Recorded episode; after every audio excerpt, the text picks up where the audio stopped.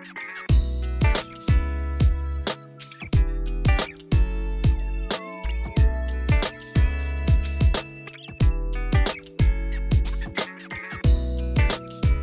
い、えっと、皆様、えっと、こんにちは。パブリック東京の、えっと、社長室で広報をやっています。高橋と申します。えっと今日はですね、えっと、パブリック東京のポッドキャストで。えーパブリック東京のちょっとね、取り組みについてご紹介したいと思います。で、いろいろうちあの、プロジェクトをやってるんですけれども、今回は社内で、えっと、やっているトライプロジェクトというプロジェクトの中から、えっと、ワーキングペアレンツはい。というプロジェクトについてご紹介したいと思います。で、えー、と今回ですねワーキングペアレンツの、えーリーダーですねぐをしてくれているオペレーショングループの佐々木智子さんに来ていただきました、えー、ともさん、えーよろしくお願いします。はい、よろしくお願いします。と、今日はちょっと,、えっとともさんを、えっと、お迎えして、えートライプロジェクト、えっと、ワーキングペアレンツですね、はい。聞いていきたいと思います、はい。ちょちょっと早いですね僕話すの。うん、大丈夫です。はい、そもそもトライプロジェクトについてなんですけども、トライプロジェクトは、えっと、パブリック東京の社内の取り組みでえーやっている、えっとまあ、重要だけども、えっと、手がつけられていない、えー課題ですね、えー経営課題にを、えっと、解決しようというプロジェクトです。で過去例えば今回ワーキングペアレンツなんですけども例えば新卒の採用のプロジェクトだったりとか中途採用の、えー、とプロジェクトをやったりとかあとオンボーディングとかいろいろやってます。はい。今回はワーキングペアレンツについてご紹介したいと思います。はい。じゃあえっ、と早速なんですけども、はい。えーともさんですね、はい。僕はともさんって呼んでるんでともさんワーキングペアレンツプロジェクトについてはい。ご紹介いただいてもいいでしょうか？お願いします、えっと、ライフスタイルの変遷に伴って、えっと、皆さんこう妊娠出産だったりとかもしくは、えっと、パートナーの妊娠出産っていう場面に、えっと、遭遇することがあると思います。えっとまあ、そうでなくても自分の部署の人が、えっと自分の部署だったり部下だったり同僚だったりっていう人がそういう状況になるってことがあると思うんですけどそうするとこう仕事のパフォーマンスが制限されたりとか時間が拘束されたりとかっていうこう問題というか課題点が出てきます。でそうするとやっぱり会社の成長に対して、えー、とみんながこう一緒に成長していけない置いてけぼりになってしまうというような状況が発生してしまうのでそういった状況に対して何かサポートできないかっていうところで今回のプロジェクトが発足しているという感じですか、ありがとうございます。ありがとうございます。いいですね。ありがとうございます。とちなみに、えー、とどんなメンバーで、えーとはい。プロジェクトをやっていますか、えっと、私がまずあの子持ちなんですけど、去年、えっと、復帰したばっかりですね。そうですねはい。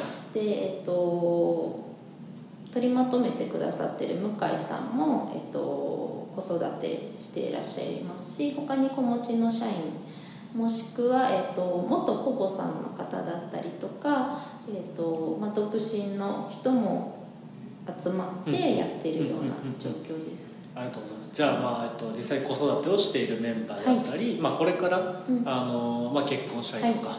えっと、してくるメンバーがいて、まあ、双方でこうアイデア出したりとか感じですね。はい。ありがとうございます、じゃあちょっと,、えっとこの取り組みは、えっと、実際2019年の10月から12月、えー第4四半期ですかね、はい。に取り組んだと思うんですけど、まあ、実際どういうなんか取り組みとかをしたのかとか、なんかどういうゴール設定をしたとか。はいをなんかざっくり教えてもらえますか、はい、と前期は何かこうアクションをしたっていうわけではなくてとまずは子育て社員のあるべき姿っていうのはどんなものだろうっていうのと,、えーとまあ、実際それに対してパブリック東京がどういう状態なのかなっていうのを調査しようっていう形になりました。アンケートとかされてました？ヒアリングか？してそうでましたよね。すね全社に、えー、とアンケート取ったり、あとは個別で部署別だったりとか、そのそれぞれの独身だったり既婚だったりとかっていう、えー、と状況別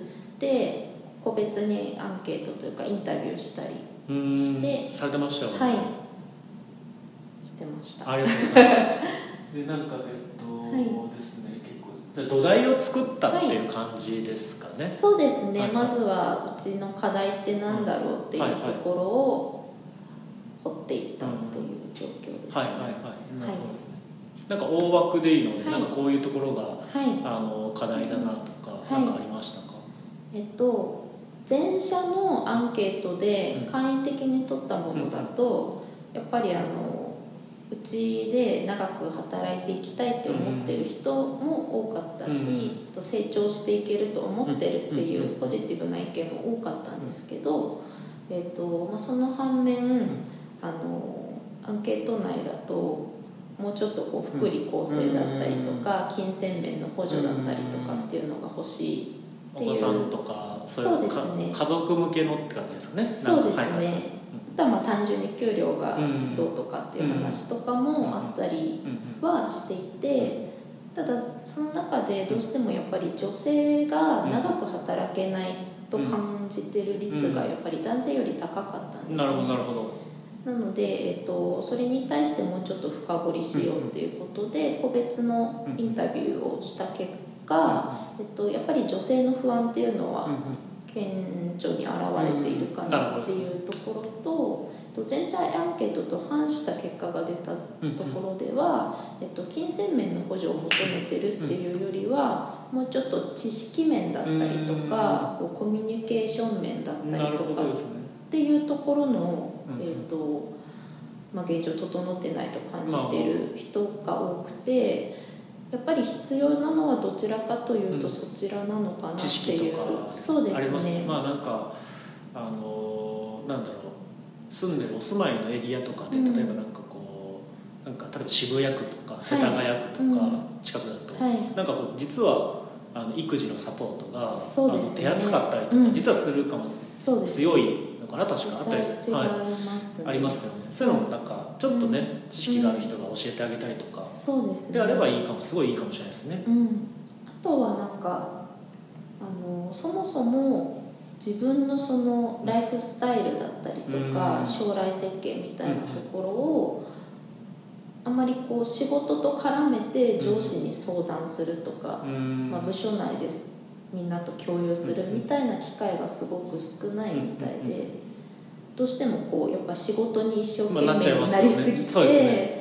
あの自分のこうライフスタイルがおざなりになってしまうみたいなところがあるのかななるほど。仕事に燃えすぎてる燃えすぎ。そうです。ねなんかあの、はい。バランスよくなんかね、こうそういう場があるといいですよね。話し合える場がまず大事ですよね、うんそうですね。うんうん。ありがとうございます。実際ともさんもはい。一回こう、えっとはい育休って言ったらいいんですかね、うん取られてですね、はい、1年ぐらいですいや半半年ぐらい年ぐらいでパはいはいッと戻ってきちゃいましたねあ本当ですか私はでなんか結構そのともさんの意見とかはい結構大、うんなんかすごいはい。若いメンバーも多いんで大事、重要かなと思ったりしてますけそうです。なんか私が一応は所属してて産休入って育休取って復帰したっていうのでは多分第1号になるんですよね。そうパイオニアですそうなんですけどなんかやっぱりそれってどうやってやったのというかなんかどうだったの？不安じゃなかったのとか、はいはいは育休とかってなんかそんな早く復帰してあやっーぱ焦りがあったのかなとかなんかそういうのってみんな多分疑問に思っててもコミュニケーションする場がないとやっぱり発信も、してないのでご存じないであろうなっていうところはあって、なんかやっぱりそういうのは、まあ、私だけじゃなくて子育てしながら働いてる方から発信するとかっていうのはうんうん。大事ですね。必要なのかなって、思ってますなんかワーキングペアレンツ。のメンバーで、まあ、前期は取り、えっと、今期もね、はい。2020年も続けてはいっていうプロジェクトはい。っていうふうに聞いてるんですけど、はい。なんかこうアイディア出しとかで、はい。なんかこういうのやってみたいなとかなんかいいそれいいねとはい。なったアイディアとかありました、僕もすごい重要だと思ってるので。そうではいすね、まずは、えー、と今ある福利厚生自体が、まあ、一般的なものは揃ってるんですよね、産休育休だって普通に取れるしとか、っていうところもあんまり知らない。認知されてないってことですで、はいそうですね、はい。はい。はい。っていう方が多くて福利厚生の全体像を半分以上の人がああの、まあ、入社時にこう説明されててもやっぱり改めて後から読み返さなかったりするじゃないですか。ね。はい。なんでなんかあそういえばそんなのあったんだ程度で思っていて 活用できるのにフルに活用してない状態があるんで、なんかぜひそこはこうなんか活用できるんだよとか、こういうふうに活用してますよっていう,、はいはい。事例とかもねさん。あのあまあ、共有しいいてですね。そうなんかいいですね。やっぱ生活していけないんじゃないかそんな状態でみたいな 心配されてるけどお手当出るから大丈夫だよ。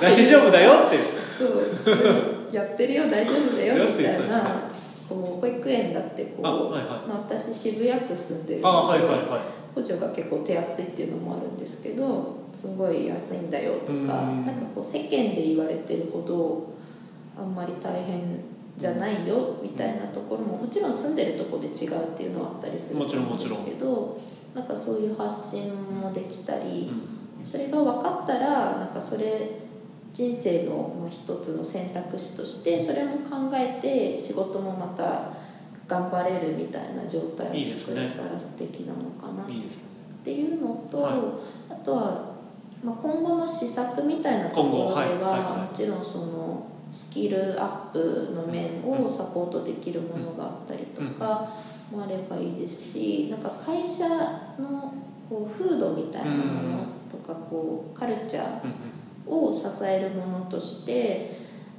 こうサステナブルみたいなことを大切にしてると思うんですけど、なんかそういったものと絡めた施策みたいなものがあって、そういう考え方をこう次世代にも伝えるみたいな精神がやっぱり染みついてくると素敵なのかなっていう、まあ、漠然とした想像はい。いやいやですけど、まあ、今後ってことですはい。いやでも本当トムさんおっしゃる僕もあれですね、やっぱり僕もちゃんと認知させないといけないなって僕もちょっと今 反省しました。うん。なんかねなんかサービスが変わったとか、はい。アップデートされたとか結構ね、はい。ありますけど、うん。ちょっともうちょっとね社内の制度とか、はいうん。そっちもやっぱやらないといけないな今反省しながら聞いてますそうですね、はい。なんであの社内広報的なはい。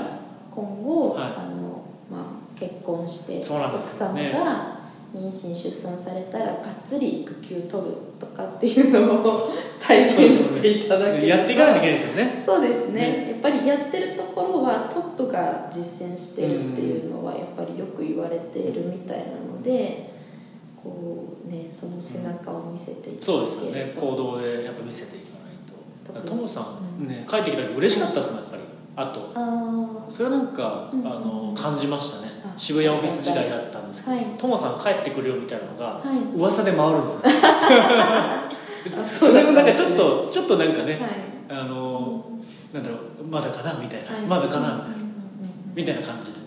はい。あのなんかあのなんだワクワク感みたいなのはありましたけどね。そうですね、はい。思ったより、はい。あのまあ、私半年だったんで実際短くはあったと思うんですけど、でも結構みんなじゃあ自分がその半年休むって思ったらすごい不安だと思うんですよ。置いてかれるって思ってなんかスラック見なきゃ。みんなの動きを社会の動きを見ないとみたいな。見ないと置いてけぼりになるって思われると思うんですけど、意外とそんなことなくって、ああいい心強いですねその言葉そうですね。自分のこうちゃんと培ったものって、はいはい。やっぱり消えないですし、うん。多少こうブランクがあって情報が分からなかったりしても、ちゃんと会社が何を目指してるかとかっていうのを意識してれば、はいはいはだんだん追いついてもきますし、なんか全然意外と大丈夫だなって今は感じて心強いです。感じですかね。これもねぜひあの、今社員数もね150超えたりとかしてる、はい。だからぜひ全員に来てほしいね。トモさんの声もね ね届けたいです恥ずかしいえいいですねありがとうございます、じゃあちょっとね、はい。まあ、大体今日はこんな感じではい。ざっくりの話でしたよね。はい。じゃあなんか今後2020年もやっていくということで、あのーえー次1月から3月ですね、今はい。実際動いてると思うんですけど、はい。なんかワーキングペアレンツチームでやっていきたいこととか、こういう方向性でやっていきたいとか、あ最後にじゃあありますか？はいえっとまだちょっとキックオフが来週なので。あこれからですね。はい。はい。細かいことは来週からちょっと首かけていくんですけど、まあ、前期が本当に準備期間にはいったので今期はあの、まあ、着手できるものできないものをしっかり分けて、目標もしっかり、えっと、立てた上で、えっと、何かこうアクションをしたいなとは思ってるので、ぜひこう皆さんにご協力いねただいて、応援一緒にね、はい。はい社内認知とか大事ですからそうですね、ははい、していただければと思うので、い、なんかねインタビューはい。とかウォンテッドリーでともさんのはい。なんか、ふなんか事例とかねやってもいいかもしれないですね。そうそうですね。お恥ずかしい。大丈夫ですか？それ 本人 OK ということで大丈夫ですか？わかんないです。分かんない。